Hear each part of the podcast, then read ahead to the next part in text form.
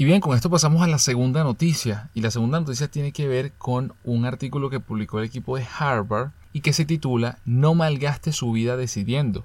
Si quiere perseguir sus sueños, hágalo ya. Huntington Hartford, que heredó una fortuna del negocio de supermercados A&P y perdió la mayor parte del dinero persiguiendo sus sueños como emprendedor, mecenas artísticos y hombre del ocio, falleció el pasado lunes en su casa en el Cayo Lyford, en la isla de las Bahamas. Informaba el New York Times en 2008, abro comillas, se calcula que heredó unos 80 millones de euros, de los que perdió aproximadamente 71 millones de euros. Fin de la cita. He hecho los cálculos, comenta el, autor de, este artículo, he hecho los cálculos con casi 10 millones de euros en su cuenta corriente. El señor Hartford no había muerto en la miseria. Su fallecimiento también acaparó la portada del The Wall Street Journal, abro comillas, falleció Huntington Hartford, 97, el heredero de los supermercados A&P,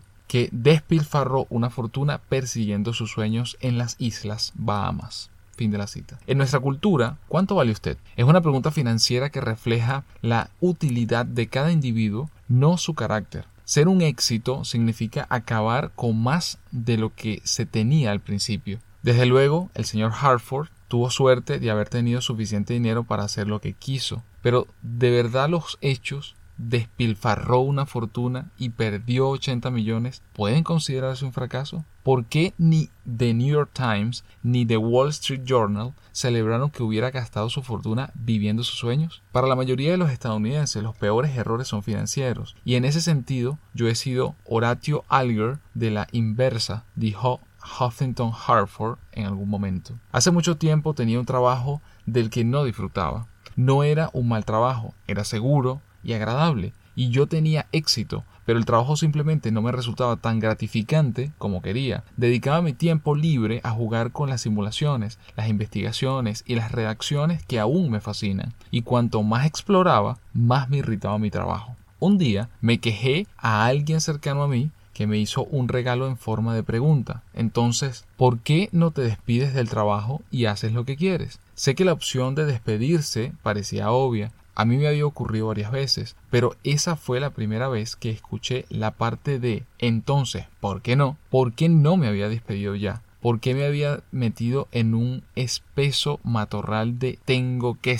Tengo que recibir el respeto que acompaña una tarjeta de visita de una empresa vanguardista, tengo que, no quiero, suposiciones, creencias y hábitos no equivocados, pero también obligatorios que no deba obedecer estrictamente. Cuando me fijé en los tengo es que me había autoimpuesto, pude cuestionar su influencia sobre mi decisión. Me despedí de mi trabajo al día siguiente. Quería vivir mis sueños. Durante los 25 años que han transcurrido desde entonces, he pasado por vacas flacas y gordas. Cada vez que me he preguntado si tomé la decisión correcta, la respuesta ha sido siempre inmediata y visceral sí. Sé que renuncié a la seguridad a favor de la satisfacción y a veces echo de menos la seguridad. Otra gente podría preferir seguridad a la satisfacción, pero para mí, hasta ahora, el trueque me ha merecido la pena. Y cuando ya no sea así, haré otra cosa. No quiero parecer simplista, como si me limitara a recibir el eslogan publicitario de Nike, simplemente hazlo. Decidir lo que realmente es una condición imprescindible y si se debe perseguir de un quiero tiene consecuencias y riesgos. Los 80 millones de euros liberaron y aseguraron a Huffington Hartford más de lo que disfrutamos la mayoría de nosotros. Pero todo ese dinero no le obligó a vivir sus sueños tuvo que decidirse él a hacerlo. La falta de dinero puede ser un obstáculo para vivir nuestros sueños. También el percibido exceso de tiempo que implica mañana lo haré, mañana, puede atestiguar que el mañana resulta especialmente tentador frente a decisiones complicadas. Yo estuve atascado durante meses, pero dos cosas consiguieron desatascarme. Una fue reenmarcar la decisión a la que me enfrentaba. Había intentado sin éxito responder a ¿Qué puedo hacer para provocar el resultado que quiero? Así que en lugar de eso, me pregunté lo siguiente, ¿cuáles son los mejores o peores resultados que podría esperar? Contesté esa pregunta de inmediato. Sabía que la respuesta era cierta, aunque no me gustaba. Pero lo que realmente me desatascó fueron los consejos de mi mejor amigo. Un hombre al que conocía desde hacía casi 40 años dijo, no malgastes tu vida decidiéndote. Sabía de lo que hablaba. Fue nuestra última conversación tres días antes de que falleciera de leucemia. Usted se pasa la vida tomando decisiones. Mientras tanto, las cosas cambian, sus valores cambian, sus sueños cambian.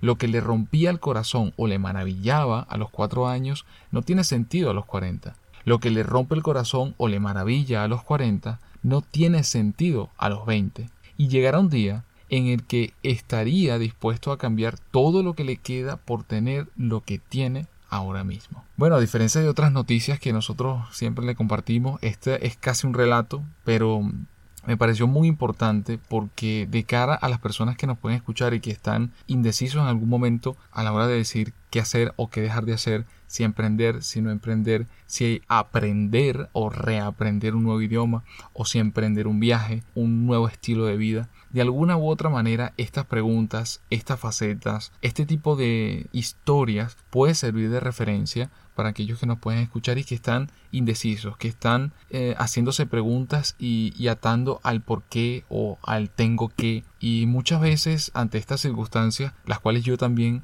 pues he pasado y probablemente siga pasando, así como les, ocurrió al mismo Hostington y a Mark Schussel, que es el autor de este, de este artículo, seguramente esas preguntas siempre vendrán. Y yo me las he hecho en lo personal. Siempre me he hecho la pregunta, ¿será que tomé la decisión correcta? Y así como él, al menos hasta ahora, en mi caso, que tengo ya probablemente más de 5 años como independiente, es decir, sin ser un empleado eh, bajo un contrato tradicional de trabajo, hasta ahora siempre ha sido un sí rotundo, tal como él lo decía, un sí visceral, ¿no?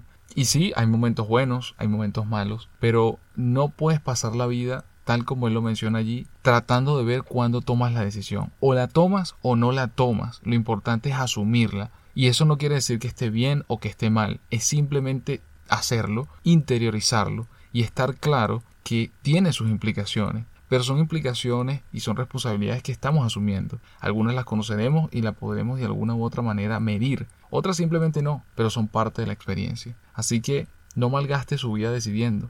Si quieres perseguir tu sueño, simplemente hazlo, hazlo consciente, interiorízalo, trabaja en función de ello, pero no pierdas el tiempo intentando decidir.